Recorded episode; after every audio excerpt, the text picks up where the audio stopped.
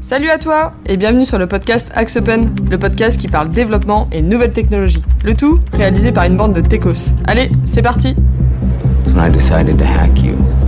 Whoever's in control of the exit nodes is also in control of the traffic, Vous en voulez à la which terre makes entière, me à la société. J'emmerde la société.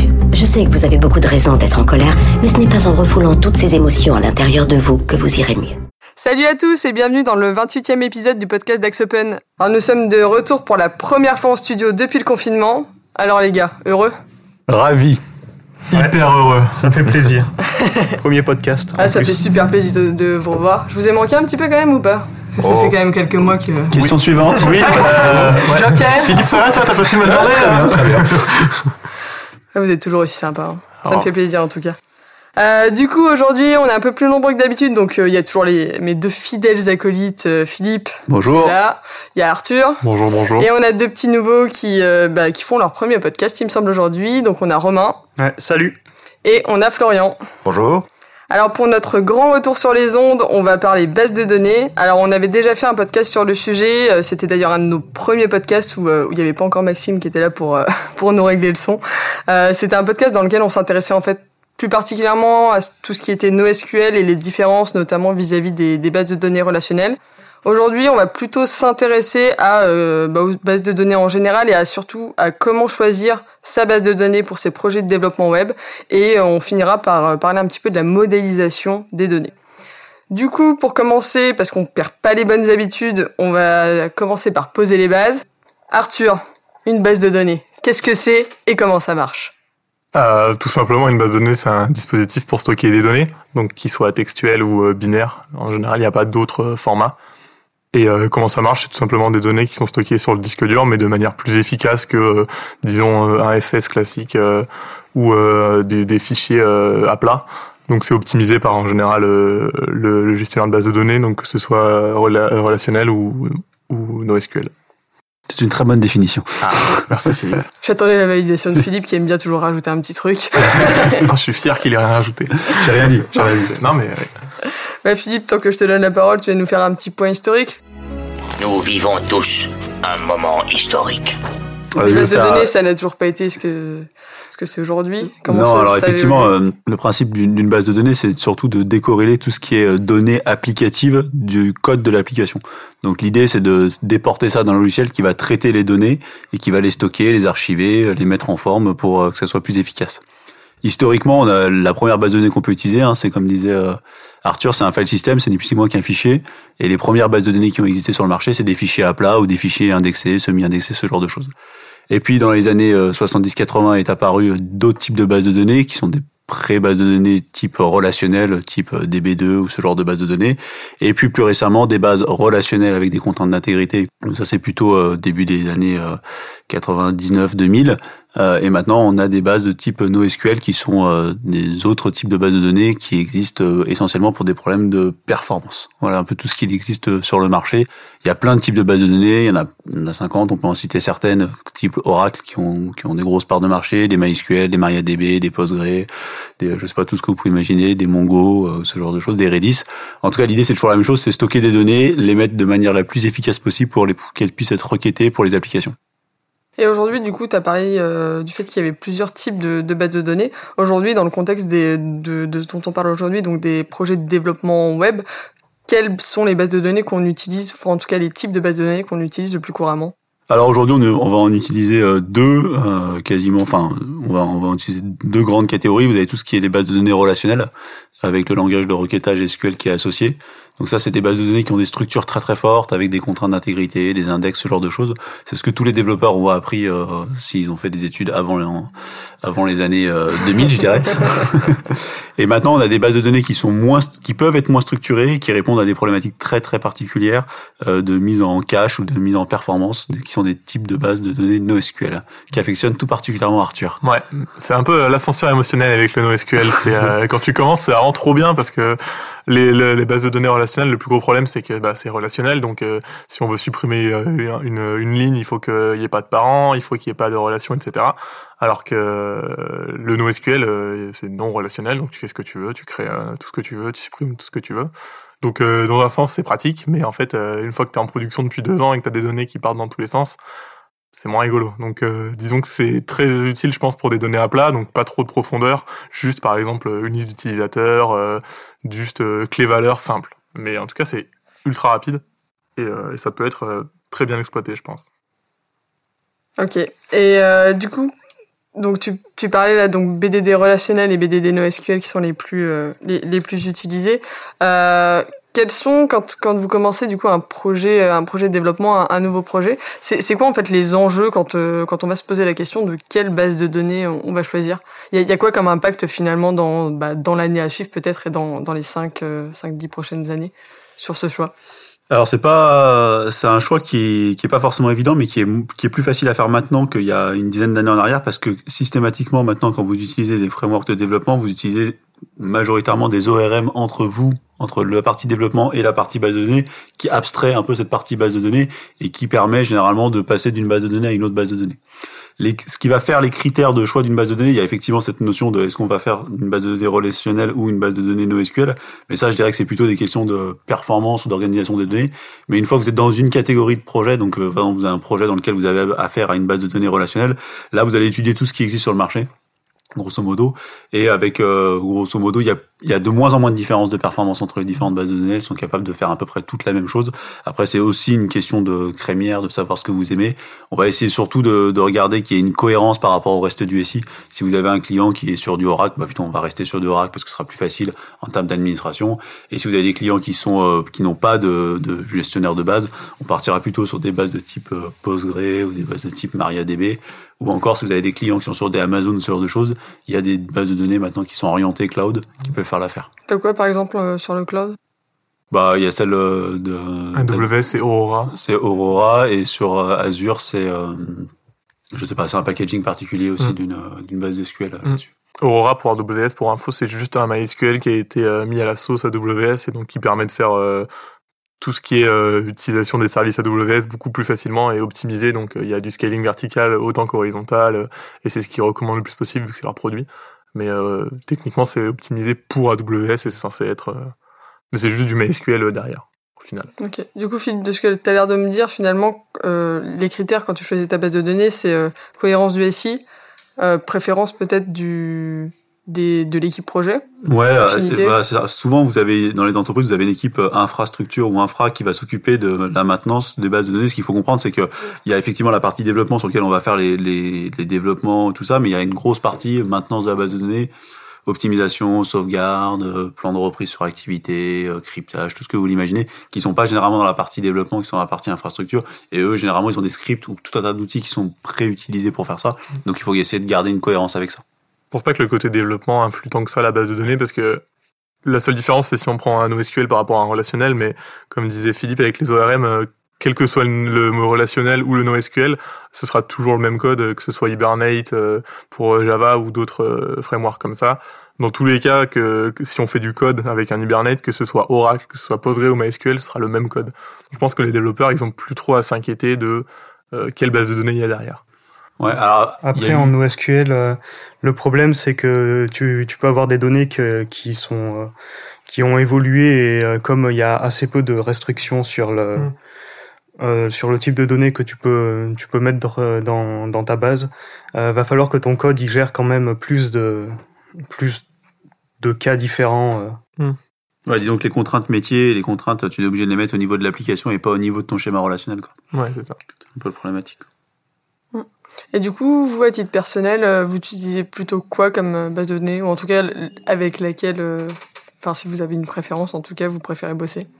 Personnellement, quand je démarre un, un Node.js, je pars sur Mongo parce que c'est tout de suite plus rapide. Et si je pars sur Java, je prends un Postgre avec Hibernate.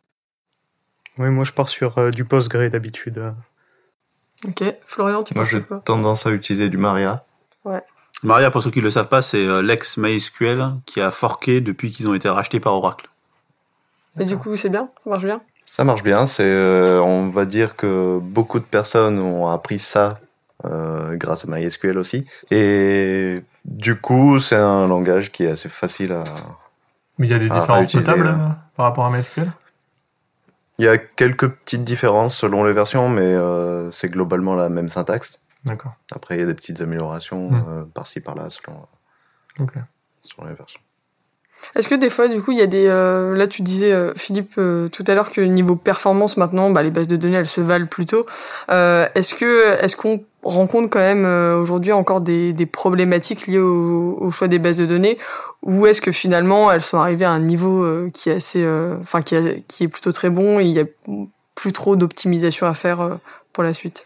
Alors je vais te faire une réponse euh, qui n'en est pas une, mais aujourd'hui la, la, majorité des problèmes de perf qu'on peut avoir sur des bases de données sont pas dus à la base de données, mais à l'usage qui est fait de la base de données. Et je dirais qu'on a un petit peu arrivé au, au mieux de ce qu'on peut faire dans les bases de données, c'est-à-dire de version en version, on n'a pas d'amélioration significative. Mais surtout, le, la grosse différence par rapport à avant, c'est que des bases de données, historiquement, elles étaient faites pour tourner sur une instance. Et aujourd'hui, sur, quoi ils travaillent, c'est vraiment la scalabilité horizontale et verticale qui sont euh, pour du cloud. Je pense que la plus grosse différence entre les bases de données maintenant, ça va être euh, ce qu'elles proposent en termes de, de, possibilités. Notamment, je pense à PostgreSQL où tu peux faire euh, des, des, requêtes beaucoup plus poussées, tu peux faire des boucles, des conditions. Alors que sur du MySQL, c'est très limité. Par rapport à Oracle, on peut faire des, euh, des requêtes stockées, etc. Je connais pas trop Oracle, mais je sais qu'il y a pas mal de possibilités très très poussées. Et je pense que ce qui pousse aussi les bases de données, c'est quel choix de la base de données, c'est les possibilités qui sont derrière en termes de requêtes. de requêtes. C'est vrai qu'avec avec une architecture euh, informatique qui va de plus en plus dans le cloud, on a tendance à faire de plus en plus de petites bases associées à des petites applications. Donc c'est vrai que le choix de la base de données devient de moins en moins prépondérant. Il y a une époque où vous choisissiez Oracle parce que toutes vos applications elles allaient être dessus et ça va être pour les 20 prochaines années. Aujourd'hui, c'est un peu moins le cas. Du coup, est-ce que aujourd'hui finalement est-ce que c'est le choix de la base de données qui a un impact sur le projet dans sa globalité ou c'est plutôt la manière dont, la base de données, dont elle est construite, dont, le modèle de 2D est construit finalement, qui aura un impact sur le projet Alors, euh, il faut toujours le rappeler, mais on choisit une technologie pour répondre à un besoin, donc euh, on définit le besoin et après on choisit la technologie qui est adaptée. Et pour répondre à, ta question, c'est plutôt la manière dont ça va être utilisé qui va faire les différences. Donc euh, c'est vraiment la manière de concevoir. Sachant qu'une base de données, c'est ni plus ni moins que la représentation que vous faites des données de votre application. Et entre un bon concepteur qui va vous concevoir ça simplement, ça ira vite. Vous êtes un peu tordu dans votre tête, ça peut vite devenir compliqué et les problèmes de performance arrivent à ce moment-là. Je sais que tu aimes bien, Romain, les problèmes de performance de base de données. Ah oui, c'est génial. les modèles de données mal, mal conçus. Euh. Eh ben, en parlant des modèles de données, Romain, on y vient. C'est quoi la, la, modélisation du coup euh, quand on parle de modélisation de, de données, de base de données euh, chez Mac Enfin, qu'est-ce que c'est dans le Alors la modélisation, c'est euh, c'est comment on va organiser les données par rapport à, aux demandes du client. Donc si on si le client veut des contrats, on va avoir dans notre base de données un objet contrat qui va être attaché à des utilisateurs et ça va être la manière d'agencer les choses et donc de faire des relations entre les objets. C'est ni plus ni moins qu'un schéma euh, avec des tables et, euh, mm. et des. C'est des carrés et des lignes qui s'entrecroisent. Des carrés et des lignes qui se croisent. Mais c'est probablement la, chose la plus difficile à faire en informatique. et la plus importante. la plus importante, c'est ça. Que ça va définir les, toutes les années qui vont suivre sur votre projet et migrer, euh, ça prend limite autant de temps que de développer tout le projet. Pour la rendre la plus maintenable possible. Et, et, et, pour du coup, c'est euh, du coup ces modélisations dont vous me dites c'est un, un, peu compliqué. Euh, avant d'arriver un peu plus dans le détail, euh, est-ce que du coup, euh, finalement, il y a, y a un modèle de base euh, quand, quand on commence à faire votre modélisation. Ou est-ce que finalement, bah, t'as un modèle par par appli et, et c'est vraiment du sur-mesure ou est-ce qu'il y a des choses qui se retrouvent vraiment dans tout, tout, tout euh, Je pense qu'il y a des conventions, mais au final, il faut à chaque fois tout refaire de A à Z. Il y a souvent des conventions en mode utilisateur. Toutes les tables ont un ID qui sera euh, des chiffres qui s'incrémentent. L'utilisateur, on aura souvent les mêmes informations, etc. Mais euh, globalement, faut Il y a des best practices, mais il n'y a pas de conception unique. Quoi. Mm. Il n'y a pas de conception unique. On peut pas, on peut pas, télécharger, un petit truc qui puisse nous aider. Base de données ça dépend vraiment de l'application de du client. Et puis tu as toujours un compromis en informatique entre euh, le temps et l'espace, c'est-à-dire que soit tu représentes tes données pour qu'elles soient rapidement euh, interprétables, mais du coup ça généralement ça prend plus d'espace en termes de stockage, soit tu vas essayer de compacter ton espace, mais du coup tu as plus de temps pour le requêter. Donc tu as toujours dans une espèce de compromis entre euh, est-ce que je veux avoir un modèle très très propre et très très périn ou est-ce que je veux de la performance? Et généralement on peut pas tirer sur les deux les deux bords à la fois quoi.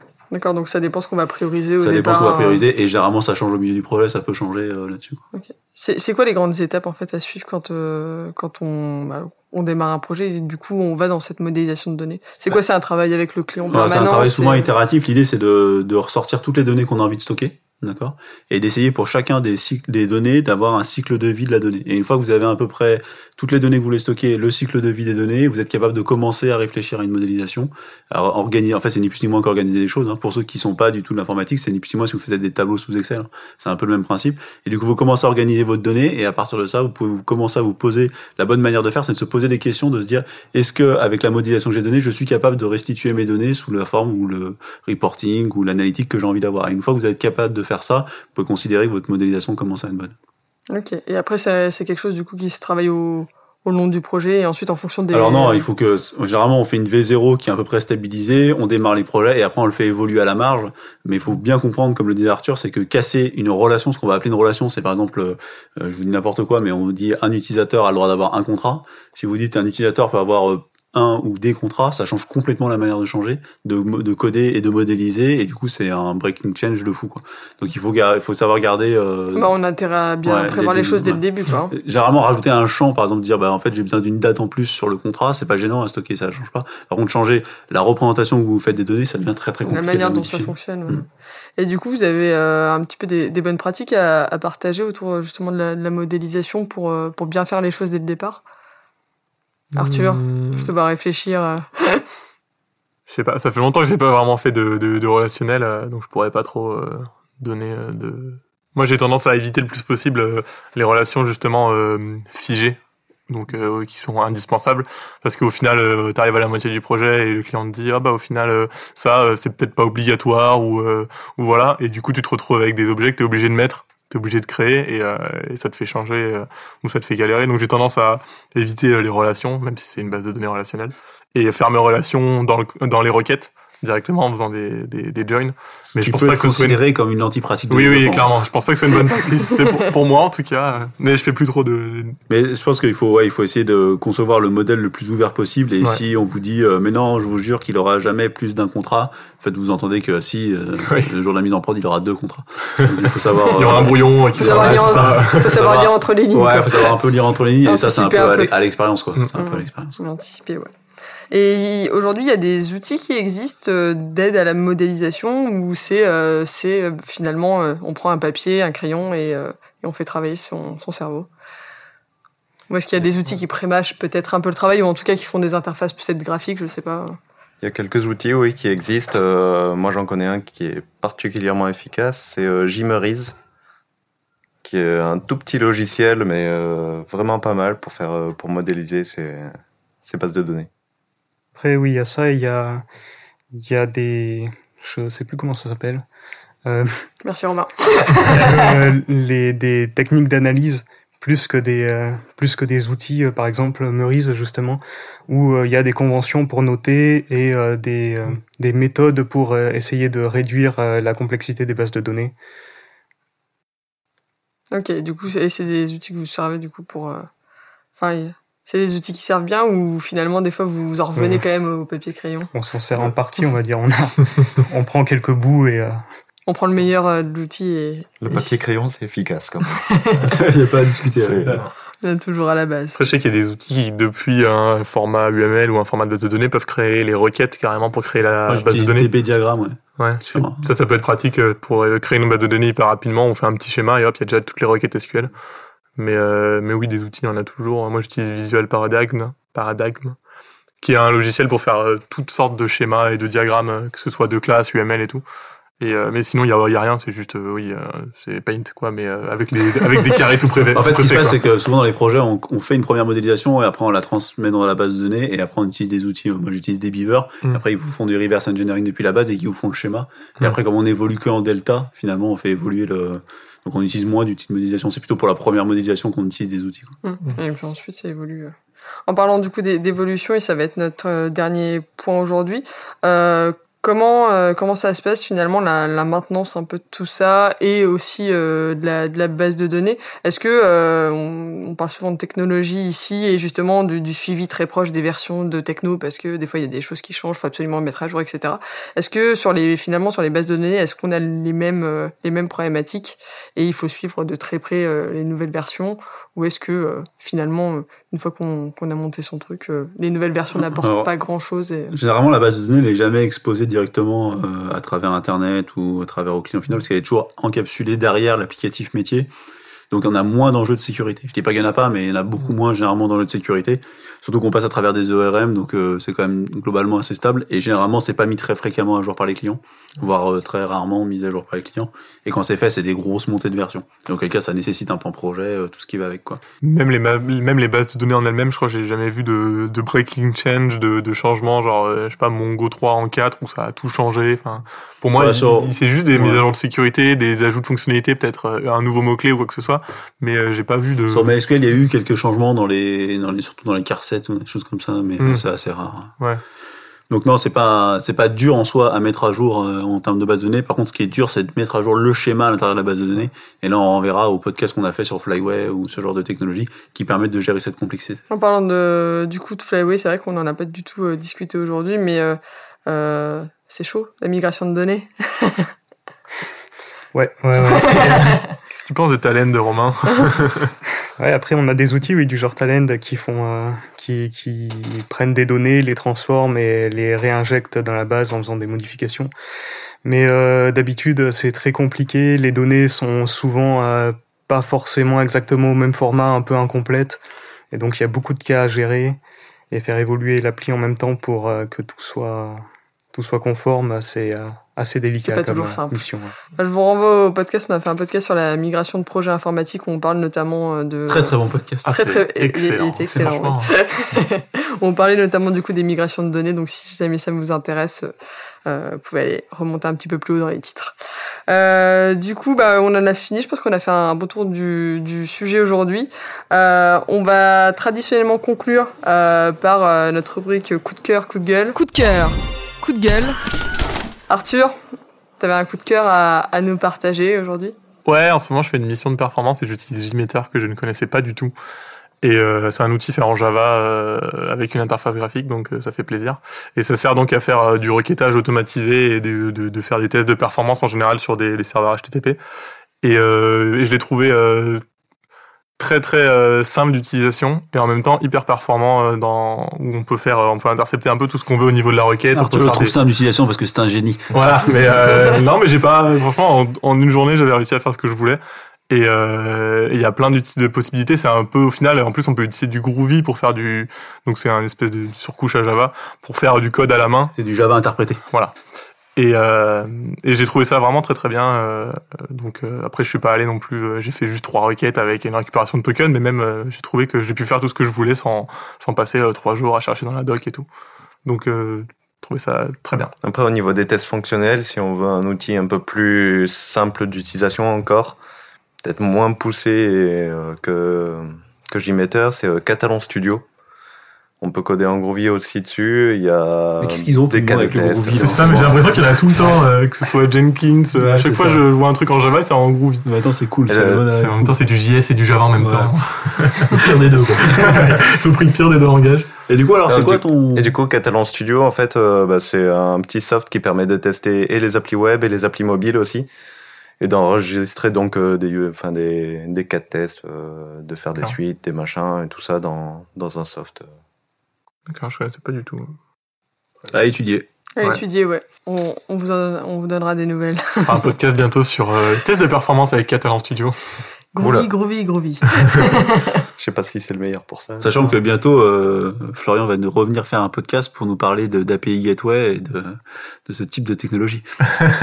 Je me renseigne. Bah, du coup, euh, ce premier podcast post-déconfinement est maintenant terminé. Et le moins qu'on puisse dire, enfin en tout cas pour ma part, parce que vous, vous allez me dire non, c'est que ça fait quand même plaisir d'être de retour euh, autour de cette table. Donc on espère que... On n'a pas bah, tous aussi bien vécu le confinement, j'ai. On n'était pas tous dans une grande maison avec toute la famille euh, au nord. Chut, Arthur. Non, mais oui, c'est très bien de, de reprendre un peu. De reprendre le cours un peu de la c'est vie. ouais. Bah, du coup, merci à tous euh, du coup de nous avoir écoutés. Merci à vous d'avoir participé. Et puis, bah, on se retrouve bientôt pour de nouvelles aventures et de nouveaux podcasts. À bientôt. Salut, Merci, salut. salut. Au revoir. Ciao.